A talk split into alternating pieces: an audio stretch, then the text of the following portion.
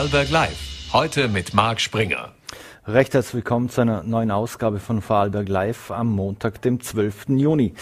Heute unter anderem bei Vorarlberg Live zu Gast Michael Katzelberger. Er ist äh, AI-Experte, also das heißt Experte für künstliche Intelligenz und beschäftigt sich schon seit vielen Jahren damit. Morgen ist er auch unter anderem zu Gast bei der Interactive West und jetzt und heute zuerst bei Vorarlberg Live.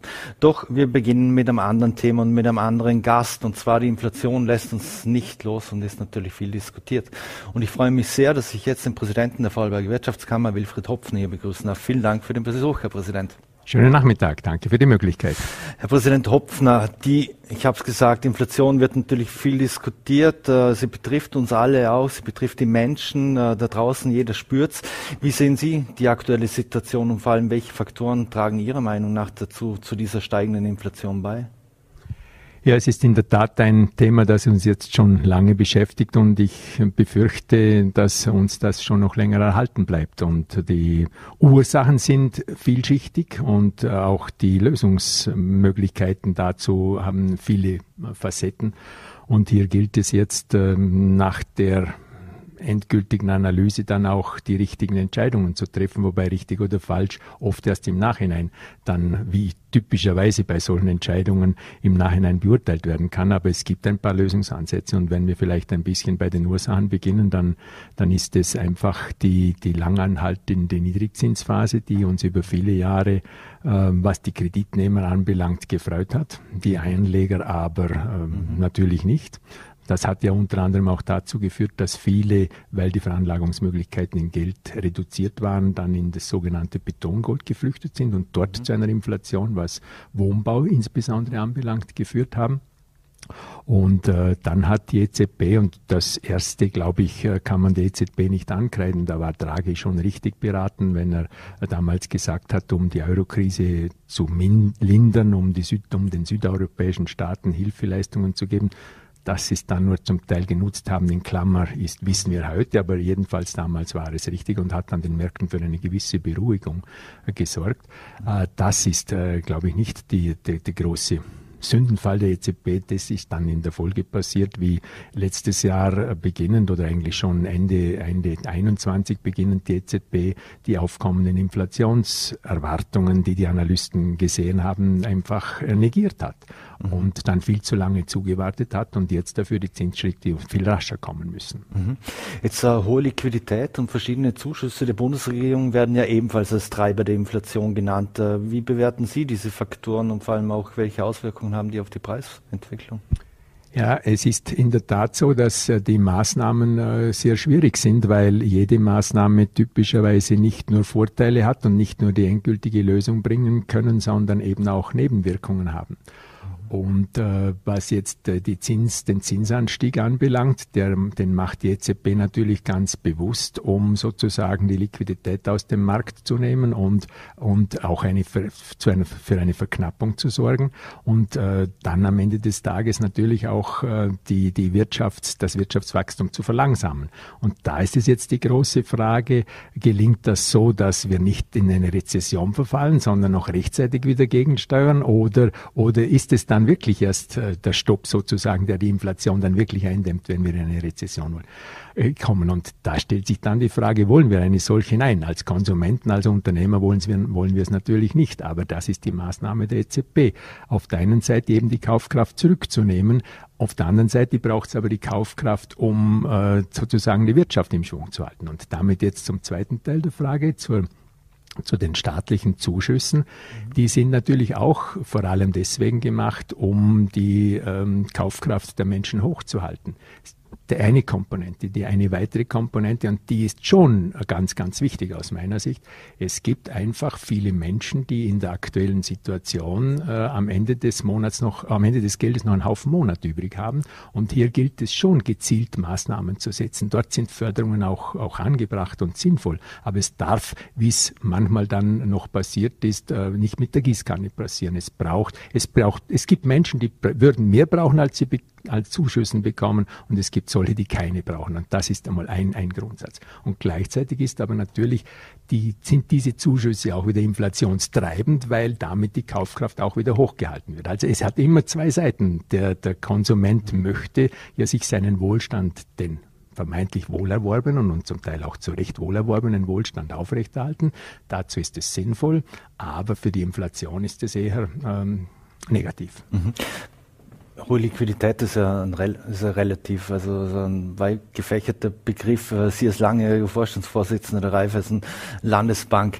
Ähm, wie schätzen Sie das ein? Ist es so, äh, wenn Sie auch sagen, viele Menschen haben am Ende des Monats doch noch genug Geld, dass jetzt viele sparen und oder schauen, dass sie eben genug, genügend liquide Mittel auf der Bank haben, dass sie im Fall der Fälle auch äh, eben diese Liquidität äh, noch haben und es darum nicht ausgeben, weil andererseits hat man auch das Gefühl, dass Menschen durchaus ihr Geld ausgeben, weil wenn man sieht in der Reisebranche etc., da, da hört man ja durchaus, dass es ja durchaus einen Boom gibt und die, die Österreicher alle ins Ausland fliegen und weg wollen. Es ist in der Tat so, dass natürlich äh, bei all den äh, betriebswirtschaftlichen und volkswirtschaftlichen Gegebenheiten auch die Psychologie der Menschen eine ganz wesentliche Rolle spielt. Die kann man übrigens auch ganz schwer messen. Mhm. Und äh, das angesprochene Thema ich, äh, erkläre ich mir gerne auch mit der Psychologie der Menschen. Es gibt Phasen, wo man jetzt eher anspart. Das ist nicht typischerweise in einer inflationären Phase, weil man dort ja das Gefühl hat, das wird eh immer alles sehr rasch teurer, dann kaufe ich es mir jetzt lieber noch einmal schneller. Es wird dort also eher entspart. Die Sparquote, die ja im Übrigen in der Corona-Zeit massiv gestiegen ist, von sieben Prozent auf zwölf Prozent, sogar 13 Prozent sich beinahe verdoppelt hat. Also das war ein Phänomen, mit dem man eigentlich auch nicht gerechnet hat. Äh, die, diese Sparquote, die sich dort deutlich erhöht hat, da wird jetzt zum Teil wieder entspart, weil jetzt einfach die Menschen äh, mit, dem, mit dem Einkommen, obwohl die Einkommen ja, und wir haben in Österreich ist ein Hochlohn, ein Hochpreisland, beides zusammen. Äh, die, die Lebenserhaltungskosten sind hoch, aber im europäischen Vergleich sind auch die, die, die Einkommen, Einkommensverhältnisse äh, hoch.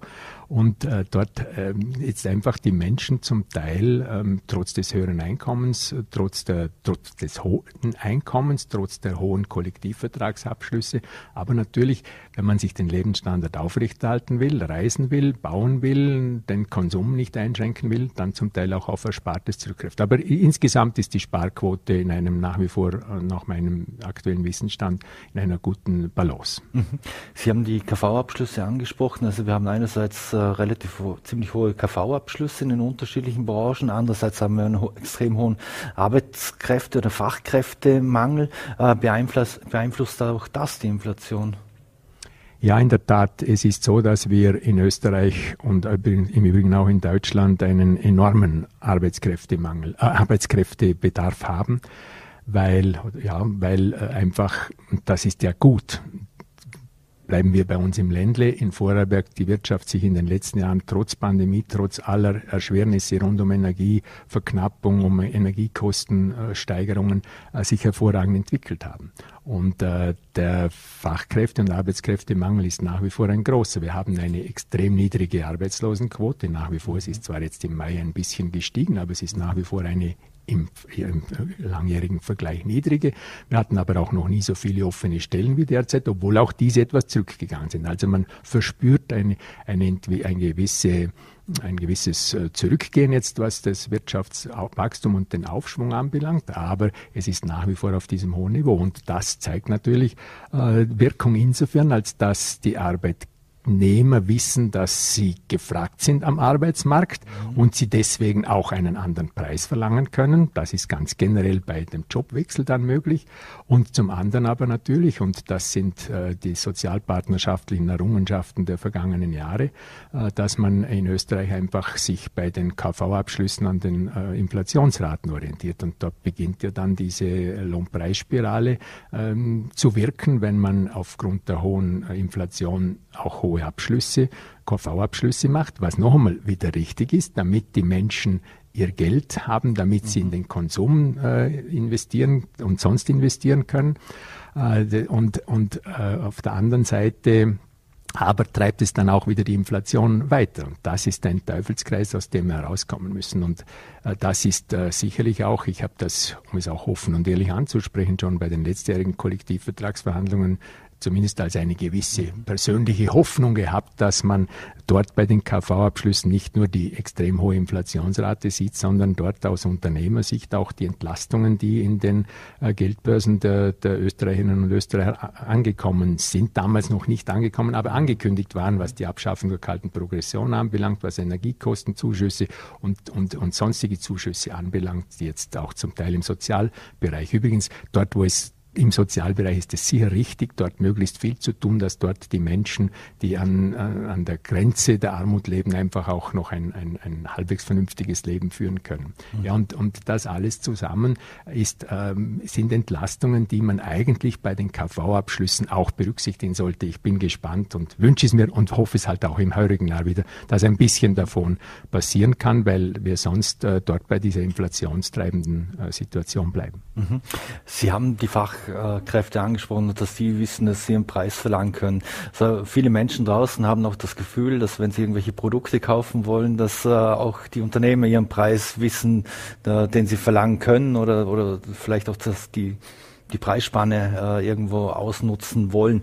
Jetzt die Arbeiterkammer wirft ja Unternehmen vor, dass sie Preisaufschläge, Preisaufschläge unzureichend begründet. Äh, wie sehen Sie diese Vorwürfe?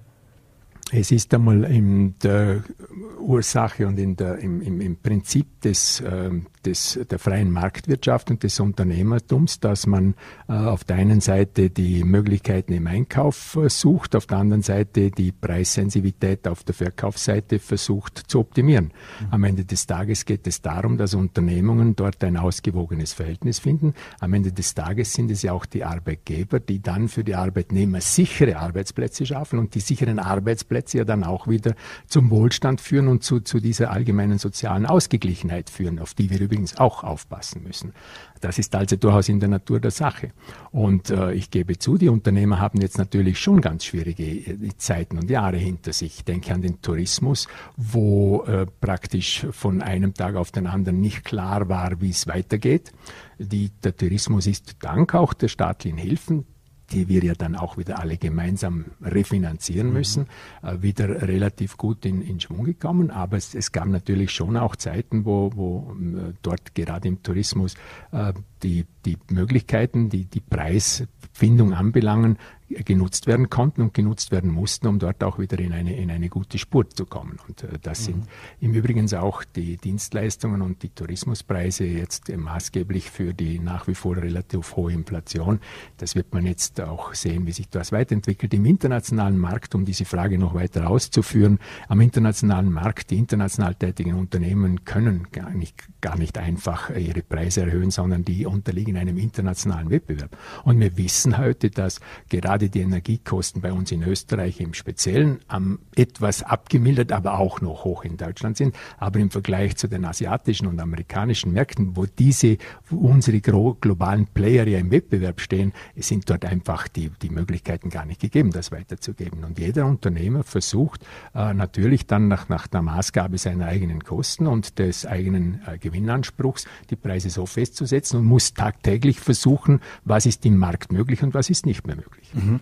Jetzt gibt es ja auch Vorschläge, äh, da spricht man von Preisdeckelungen, äh, wird ja schon länger diskutiert, oder Mehrwertsteuersenkungen oder Befreiungen. Äh, wie sehen Sie diese Vorschläge? Es ist in der Tat so, dass man äh, diese, diese Möglichkeiten, wenn die in anderen Ländern erfolgreich sind, nicht einfach automatisch bei uns auch übernehmen kann. Wenn man äh, so mit anderen Ländern vergleicht, dann ist es wichtig, dass man das Gesamtkonzept vergleicht. Und äh, bei uns in Österreich äh, dürften, und da gibt's, es gibt natürlich für jede Theorie äh, dann Unterstützer und solche, mhm. die das auch mit Argumenten ablehnen. Die Umsatzsteuerthematik und der Preisdeckelthematik sind Eingriffe in die, in die freie Marktwirtschaft, die man sich sehr gut überlegen muss. Und ich bin überzeugt, gerade das Thema der Umsatzsteuersenkung kommt auch wieder nicht dort an, wo es tatsächlich ankommen soll, nämlich bei denen, die es tatsächlich brauchen. Die Umsatzsteuersenkung würde wieder allen nutzen und würde dann aber natürlich auch zu Mindereinnahmen im Staat führen, wenngleich, und das darf man, glaube ich, an der Stelle schon auch einmal sagen, Österreich hat sicher kein Einnahmenproblem. Die Steuer, das Steueraufkommen mhm. ist nicht zuletzt aufgrund der Umsatzsteuer massiv gestiegen, auch aufgrund der Inflation stark gestiegen. Und trotzdem muss hier Österreich äh, auch darauf aufpassen, und das hat man in den letzten zwei, drei, vier Jahren eigentlich nicht mehr diskutiert, mhm. dass wir uns einfach auch verschlanken und auch die Ausgabenseite, was die staatliche Hoheit anbelangt, wieder reduziert. Es führt nämlich diese massive Bürokratisierung auch zu Kosten bei den Unternehmungen, die ja dann auch wieder in die Preise einfließen müssen und auch wieder verteuern, neben dem, dass sie manchmal auch ärgerlich und nicht nachvollziehbar sind, warum die eine oder andere Regelung so ist. Mhm. Österreich ist ja noch immer eines der reichsten Länder der Welt, obwohl wir auch mehrere hundert Milliarden Euro Schulden haben. Sie haben es gesagt, Steuern kommen ja gen genügend herein. Trotzdem, wir haben Fachkräftemangel, wir haben Inflation. Ist unser Wohlstand gefährdet äh, aus Ihrer Sicht äh, mittelfristig bis äh, langfristig? Wir sind in der glücklichen Situation, in einem solchen Land wie Österreich oder jetzt im Speziellen auch Vorarlberg leben und arbeiten zu dürfen. Und da hat sich in den letzten Jahren einfach sehr viel Positives entwickelt. Und der Wohlstand kommt nicht von ungefähr, den haben die Unternehmen und die arbeitenden Menschen hier, äh, die Bevölkerung sich gemeinsam erarbeitet. Und natürlich ist es und das darf man, glaube ich, schon auch dazu sagen, wir sind hier auf einem extrem hohen Niveau auch angelangt.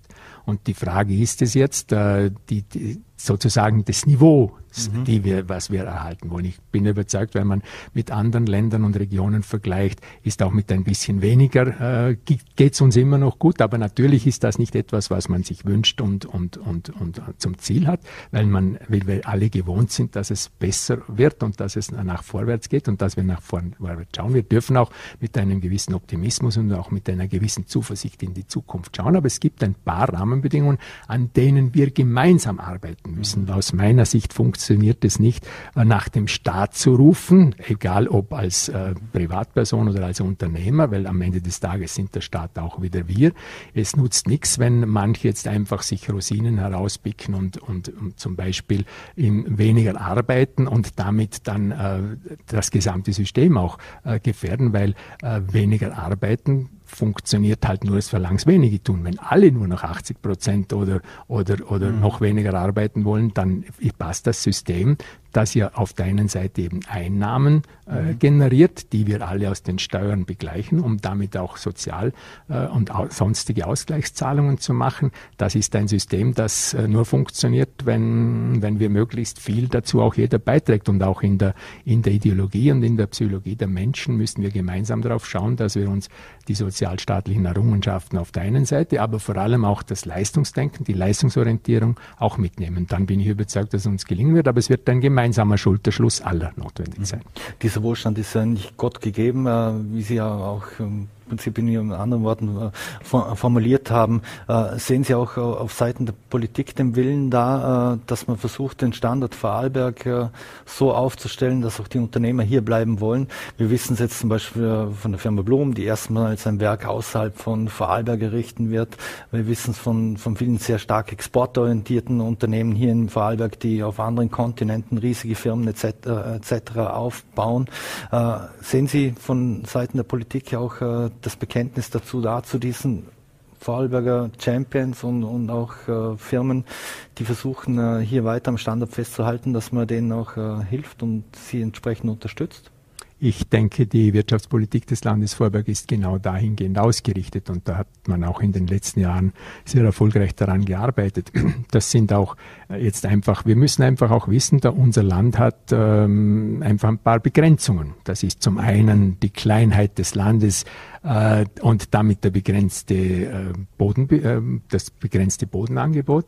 Es ist auf der anderen Seite die Begrenztheit jetzt, was die Arbeitnehmerseite anbelangt, auch wenn wir dort äh, möglichst viel jetzt in Beschäftigung halten, möglichst viel 100 Prozent die Beschäftigung haben, wir dort steuerliche Attraktivität schaffen, wenn wir über geordneten Zuzug auch sicherstellen, zum Beispiel auch über eine Reform der Rot-Weiß-Rot-Karte, dass hier wir ordentlich äh, auch Mitarbeitende kriegen, die bei uns so wie es wir lieben und, und, und schätzen gelernt haben, hier leben und arbeiten zu dürfen, äh, das, das allein wird nicht reichen. Und deswegen muss man, glaube ich, akzeptieren, dass das eine oder andere Unternehmen dann einfach auch andere Märkte aussondiert. Sie sind ja zum Teil auch in diesen Märkten tätig. Wir haben ja ein Beispiel im Land, die sind ja der mit Abstand größte Arbeitgeber, aber sie haben ihre äh, Arbeitnehmer vor allem in den Niederlassungen international auf der ganzen Welt, weil sie überall dort mit ihren Kunden mitgehen müssen. Ein anderes Beispiel ist der größte Arbeitgeber mit den Vorarlberger mit den Vorarlberger Mitarbeitenden, die auch international tätig sind, die jetzt zum Teil auch diversifizieren, diversifizieren müssen, was ihre Standorte und ihre Produktionsstätten anbelangt. Und das ist ein, ein immer, das ist ein betriebswirtschaftliches äh, Denken, das mhm. bei den Unternehmen ist, aber ganz generell äh, denke ich, und es zeigen ja auch viele internationale Konzerne, die mit ihren Niederlassungen hier bei uns sind, dass wir ein attraktiver Standort ist und die Politik tut dort äh, das, das eher Mögliche. Mhm. Der Standort scheint attraktiv zu sein. Äh, arbeiten dort, während der Urlaub äh, machen, äh, ist der, große Slogan. Trotzdem haben wir auch die Situation, dass viele Expats, die wieder gehen, sich hier nicht integrieren konnten, sich nicht wohlfühlen, die Vorarlberger nicht unbedingt das immer sehr freundlich kennengelernt haben. müssen wir da irgendwo nachschärfen? Und, und ein zweiter Teil in dieser Frage wäre noch, wir haben noch keine Uni. Es gibt viele Zusammenarbeit etc. Mit, mit anderen, Faktum ist, dass wir keine Universität haben, dass viele aus Wien, Graz, Berlin, wohin, wohin es sie auch immer zieht, St. Gallen, Zürich, nicht mehr äh, zurückkehren oder erst viel zu spät zurückkehren. Ähm, dieses Uni-Thema, ist, das, muss man das nicht genauer angehen? Also das Uni-Thema ist ein, ein, ein lange immer wieder äh, hochkommende Diskussion. Ich persönlich bin überzeugt, wir sind wir haben Gott sei Dank eine Fachhochschule und zwar eine internationale. Aber redet man sich nicht immer auf die Fachhochschule hinaus? Ja, na doch, aber natürlich, aber ich glaube, um ganz ehrlich zu sein, ganz persönliche Meinung, ich glaube, das Thema Universität in Vorberg ist, ist zu spät. Das ist vorbei. Die internationale, internationale Wettbewerb ist hier voll im Brand. Da gibt es äh, hervorragende Universitäten, die einfach ausbildungsmäßig äh, so aufgestellt sind, dass es, glaube ich, in der heutigen Zeit kaum gelingen wird, mit vertretbaren Mitteln kaum gelingen wird, dann auch das Know-how, das professorale Know-how Know-how hierher zu kriegen, damit das dort etwas passieren kann. Äh, umgekehrt gilt ja dort das Gleiche. Auch dort werden die, die Studentenanzahlen immer weniger, weil ja auch die, die, die jungen Menschen weniger werden. Also dort jetzt zu investieren, halte ich für zu spät, um es auf den Punkt zu bringen. Deswegen bin ich froh, dass wir eine Fachhochschule haben, die sich hervorragend positioniert hat, die auch internationale Schüler anzieht. Und ich habe kürzlich auch äh, von, aus der Fachhochschule erfahren, dass es aber ganz, ganz schwierig ist, diese dann hier zu halten, weil sie halt einfach, es gibt einfach eine, eine Anzahl von Studenten, die einfach ihr, ihr, ihr internationales Studium suchen und das bewusst nur dorthin gehen, wo es eine gute Ausbildung gibt, aber gar nicht vorhaben, dann dort zu arbeiten. Und dann komme ich ein bisschen zum Expert Service und das könnte man vielleicht dort versuchen, eine Brücke zu schlagen, dass wir genau dort bei denen auch beginnen, was ja zum Teil auch schon passiert, die dort zu adressieren, hereinzunehmen und dann eben genau, wie Sie es ansprechen, dafür Sorge zu tragen, dass sie sich ein bisschen willkommener fühlen. Mhm. Der Vorberger ist jetzt nicht gerade der, der erst am, am, am, am äh, Kaffeetisch gleich in den Kontakt kommt oder den Nachbarn gleich freundlich begrüßt, aber umgekehrt, wenn er, wenn er adressiert wird, dann sehr wohl seine Freundlichkeit zeigt. Und deswegen haben wir auch gemeinsam Wirtschaftskammer und industriellen Vereinigung dieses Expert Service äh, gegründet, wo wir ganz ganz bewusst auf diese, auf diese Thematik versuchen einzugehen. Und zuletzt gab es gerade eine, eine erste große Veranstaltung für Experts mit über 150 Teilnehmenden, um genau dort auch ein bisschen aufzuzeigen, die Community sozusagen ein bisschen zu, zu schärfen, zu etablieren, zu gestalten, neben anderen Aktivitäten, die dort passieren sollen. Und um auf das internationale Thema auch nochmal einzugehen, internationale Fachkräfte, die oft dann auch mit den Familien kommen, möchten, dass ihre Kinder auch international ausgebildet werden werden. Und deswegen werden wir im Herbst in ähm. Sacré-Cœur Riedenburg auch mit einer internationalen Schule starten. Die, das erste Jahr ist bereits die Buchungslage so, dass da auf jeden Fall ausreichend Schülerinnen und Schüler da sind. Und ich bin ganz sicher, dass das auch eine Erfolgsgeschichte werden kann. Mhm. Abschließend noch, Sie haben es auch schon gestrichen, äh, gestrichen, dass, äh, gestrichen, gestrichen, gestrichen, dass, dass sich das mit den 80 Prozent Arbeiten ja nicht, nicht ganz ausgehen würde. Jetzt ist es so, natürlich in, bei vielen jungen Menschen äh, ist das Arbeitsmodell zum Beispiel vier Tage Tagewoche etwas, äh, das Sie präferieren und, und, und das Sie auch haben wollen. Jetzt äh, WKÖ-Präsident Harald Mara hat ja unlängst die Arbeitszeitreduktion als volkswirtschaftliches Todesurteil bezeichnet. Teilen Sie diese Einschätzung? Es ist äh, tatsächlich so, dass es einzelne Unternehmen gibt, die erfolgreich die Vier-Tage-Woche umgesetzt haben. Bei, dann arbeitet man halt an vier Tagen mehr. Und äh, die drei anderen Tage hat man Freizeit und jetzt äh, mache ich die, äh, die Diskussion, versuche ich von einer anderen Seite zu öffnen. Mhm. Wenn das all, erstens einmal funktioniert es gar nicht in allen Branchen kann man mhm. das in der Pflege und in den Bereichen äh, schwer vorstellen. Aber es gibt auch dort natürlich Modelle, die man umsetzen kann. Aber umgekehrt, wir würden das alle in diese Richtung gehen. Wer arbeitet dann, wenn ich noch frei habe? Wir verspüren das jetzt ja schon sehr stark in der Gastronomie, dass dort einfach Unternehmungen, die einfach aufgrund des Arbeitskräftemangels auf die Vier-Tage-Woche umgestellt haben, dann halt einfach äh, an drei Tagen geschlossen haben. Ist natürlich für die Dienstnehmer höchst attraktiv. Aber für die Gäste, als wenn man einen, einen Gastronom als Unternehmer Unternehmer fragt, dann sagt er, ja furchtbar, ich kann ja dann an drei Tagen meine Gäste äh, gar nicht empfangen, was ich ja in meiner, in, als, in, als meine wesentliche Profession ansehe. Also das ist schon ein Thema und das ist das, was ich auch vorher ein bisschen gemeint habe. Solange das Einzelne tun, funktioniert das System. Wenn das alle wollen, würde das eine, eine systemrelevante Auswirkung haben und das hat massive volkswirtschaftliche Auswirkungen. Das kann gar nicht anders gehen, weil wenn uns jetzt schon so viele Arbeitskräfte fehlen und wir dann noch mit denen, die wir haben, noch weniger arbeiten, um nochmal eine Frage von Ihnen vorher aufzunehmen, ob der Wohlstand gefährdet ist, aus meiner Sicht, dann ist er definitiv gefährdet. Eine letzte Frage noch. Ähm, Sie haben ja auch zu, also zur Wirtschaftskammer Vorarlberg gefragt, Sie haben ja, was den internen Organisationsprozess betrifft, der deutsche Beratungsfirma äh, engagiert und da etwas angestoßen. Gibt es da schon äh, erste Ergebnisse? Und wenn ja, können Sie was verraten? ja. Nicht? Das ist ein sehr erfolgreicher Prozess, den wir mit den Musterbrechern, Nomen est Omen, mhm. äh, gestartet haben, eben zum Jahreswechsel unter Einbindung der Führungskräfte und der Mitarbeitenden, die dort dabei sein wollten. Und das waren dann doch äh, ein Drittel der Mitarbeitenden, die sich aktiv eingebracht haben. Dort sind jetzt die Themenfelder definiert, dort sind die Umsetzungen gestartet. Und das ist ein Projekt, unter anderem ist auch eine Führungskräfteakademie daraus entstanden, die jetzt gerade in die Umsetzung geht.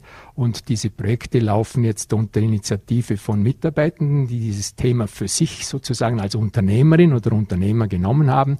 Und das werden wir so weiter vorantreiben. Jetzt inzwischen ohne externe Beratung, das ist, war immer mein Prinzip, jemanden einmal holen, um, um eine Analyse zu machen, um, um erste Gedanken miteinander abzuwägen. Aber es war mir ganz, ganz wichtig und es ist hervorragend gelungen, die Mitarbeitenden einzubinden, die sind mit Engagement mitgegangen und sind jetzt auch dabei, äh, in den Umsetzungen die Teilprojekte weiterzubringen.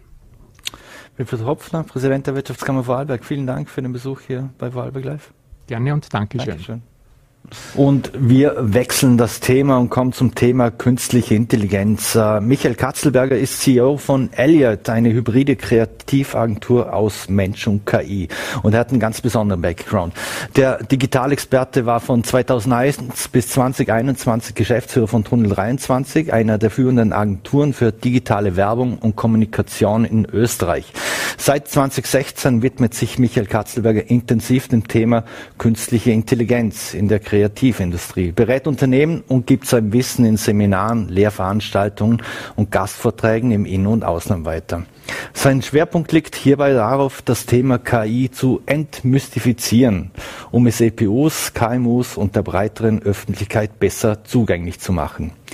Michael Katzelsberger ist am Dienstag auch bei der IAW Interactive West zu Gast und jetzt darf ich ihn bei mir bei Vorarlberg Live begrüßen und vielen Dank fürs Kommen, Herr Katzelberger. Danke für die Einladung.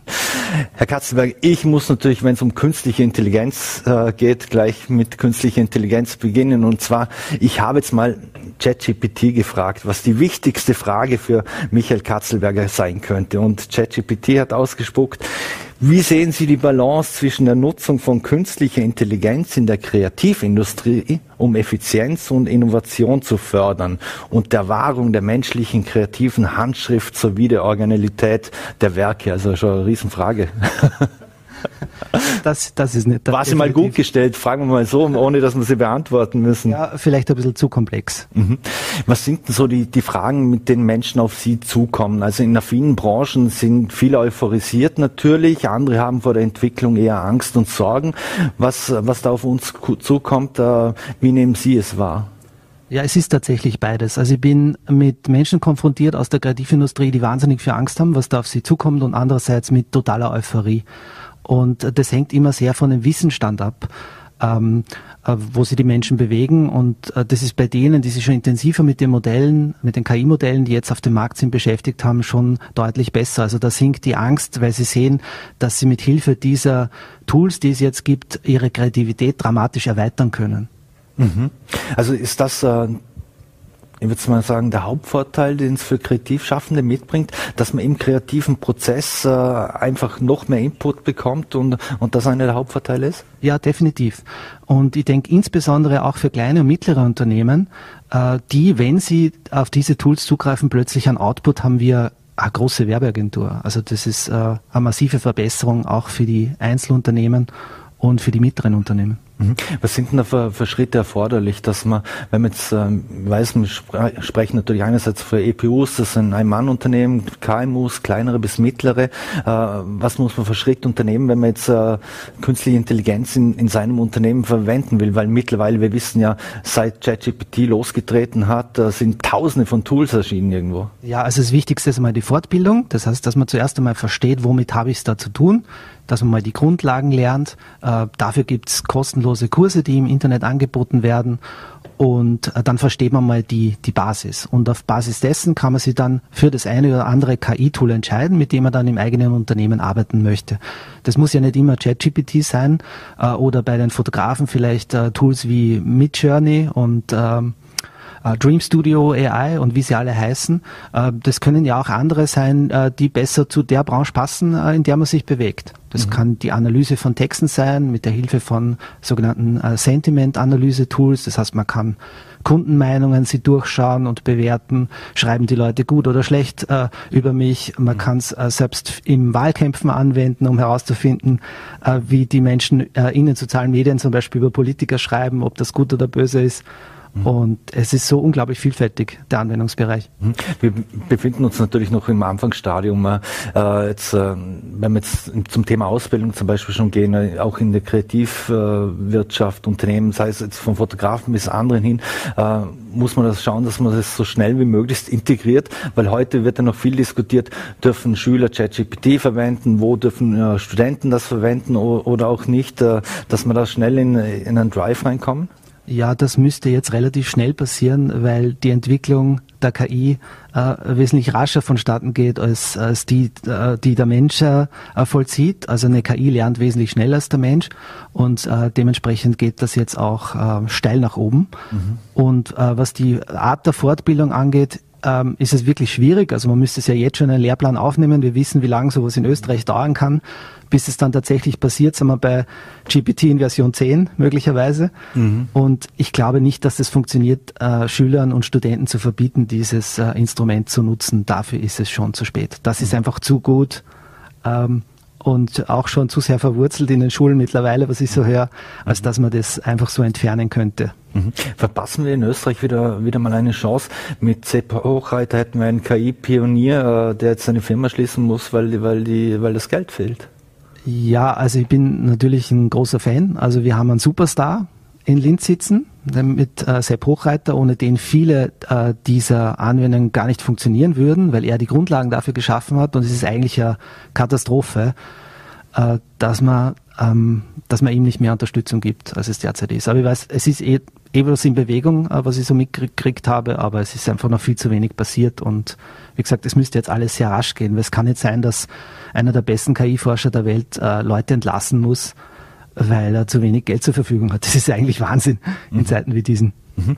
Ähm, wenn Sie ein paar Beispiele nennen, uns nennen können, vielleicht, äh, wo jetzt äh, KI schon sehr erfolgreich äh, auch in der Kreativwirtschaft eingesetzt wird. Wir wissen von ein paar Pilotprojekten, äh, wo große Automobilhersteller zum Beispiel auch KI-Videos etc. gedreht hat, gedreht haben, aber oftmals ist es ja nur ein, ein PR-Spin oder ein PR, kein Gag, aber wo man sieht, okay, wir sind dabei, aber dass man es wirklich äh, in, also im tagtäglichen einsetzt. Äh ja, es ist so, man muss sich vielleicht anschauen, wie man früher gearbeitet hat. Also man hat zum Beispiel, nehmen wir mal her, Sie, Sie sind Journalist und Sie schreiben einen Artikel und ähm, Sie brauchen Bilder dafür. Mhm.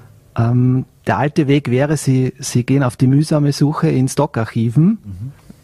und äh, suchen nach einem passenden Bild für den Artikel. Äh, oder wenn Sie über, diverse, über gewisses Budget verfügen, engagieren einen Fotografen, der dann für Sie quasi die Fotoshootings macht. In Zukunft könnten Sie nur auf Basis dieses Texts, äh, den Sie geschrieben haben, äh, Bilder generieren, die genau dazu passen und die vielleicht ähm, abstrahiert sind oder die, die noch viel besser passen würden als das, was Sie im Stockarchiv finden. Und sagen wir uns ehrlich, wenn es ums Thema KI geht, wenn man sich da die Stockarchive durchschaut, das ist eher peinlich. Und da bin ich fest davon überzeugt, dass die KI wesentlich bessere Bilder macht als das, was derzeit ähm, äh, verfügbar ist. Mhm. Ja, inwiefern, da wird natürlich, kommt natürlich auch gleich die, die ethische Frage dazu, äh, wenn es um Generierung von Bildmaterial zum Beispiel im Speziellen geht. Äh, wir kennen jetzt auch die ganzen Beispiele, seien von den Royals, die Bilder, die man gemacht hat, äh, eine Bombe, die vor dem Pentagon etc. Äh, einschlägt. Wie, wie, wie sehen Sie diese ganze ethische Diskussion? Ja, also die Frage kann ich ganz einfach beantworten. Ich bin absolut für eine Kennzeichnungspflicht. Das heißt, man macht sowas wie ein Siegel auf jedes Bild drauf, das mit KI erstellt wurde und äh, Problem gelöst. Mhm. Aus meiner Sicht, weil die, äh, die Menschen ja dann sofort sehen, dass es mit KI generiert wurde. Das gleiche kann man machen für Videos, das gleiche kann man machen für Musik äh, oder für künstliche Stimmen und ähm, wäre sicher eine große Erleichterung, mhm. auch für alle um das besser zu verstehen. Wenn die KI für, für jedermann nutzbar wird und auch immer leichter äh, anzuwenden, wie groß ist da die Gefahr aber auch für die Kreativwirtschaft, weil äh, Firmen oder größere Firmen, äh, die die Möglichkeiten dazu haben, dann auf einmal beginnen, Videos etc. selbst, äh, selbst zu, äh, zu produzieren und zu gestalten. Steht dann ganzer äh, Branchenzweig? Äh, läuft da Gefahr, dass dass, dass er nicht mehr gebraucht wird? Ja, ist eine gute Frage. Sie meinen, dass mehr in-house produziert wird in den Unternehmen. Ja, das wird äh, sicher auch passieren. Auf der anderen Seite haben Sie als Kreativer, wenn Sie eine solide Grundausbildung haben, noch mehr Wissen, als vielleicht in-house vorhanden ist in den Unternehmen, weil die Abteilungen oft nicht so groß sind wie, äh, wie eine Kreativagentur.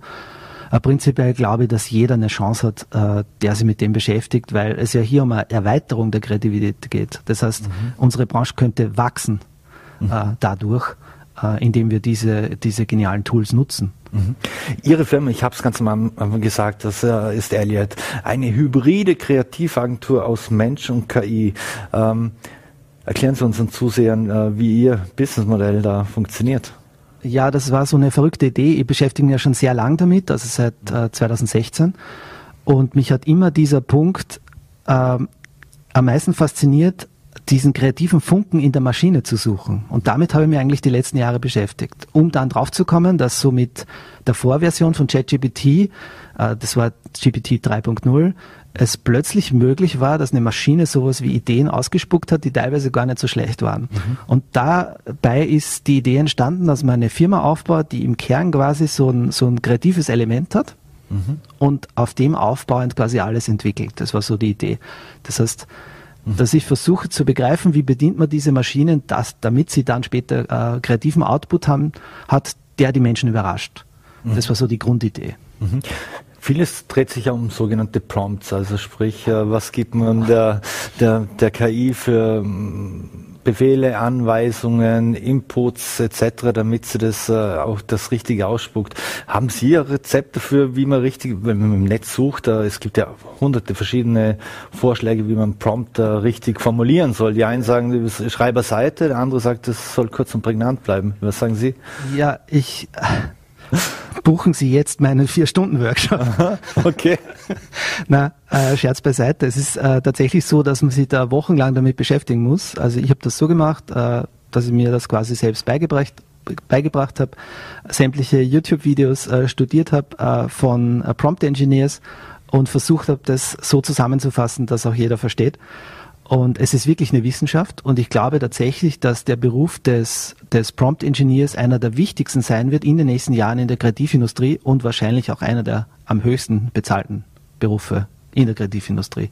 Mhm. Weil wir reden ja hier nicht nur über äh, Prompts, die Bilder generieren, sondern auch Prompts, die 3D-Objekte generieren werden, die Musik generieren werden und so weiter. Also das hört ja nicht auf. Mhm. Also der Prompt-Ingenieur wird äh, der wichtigste Beruf sein, bin ich mir ziemlich sicher. Mhm. Sie sind morgen auch bei der IAW, also beim Event selbst, zu Gast, äh, auch als äh, Speaker. Können Sie sich vor Anfragen im Moment eigentlich noch retten?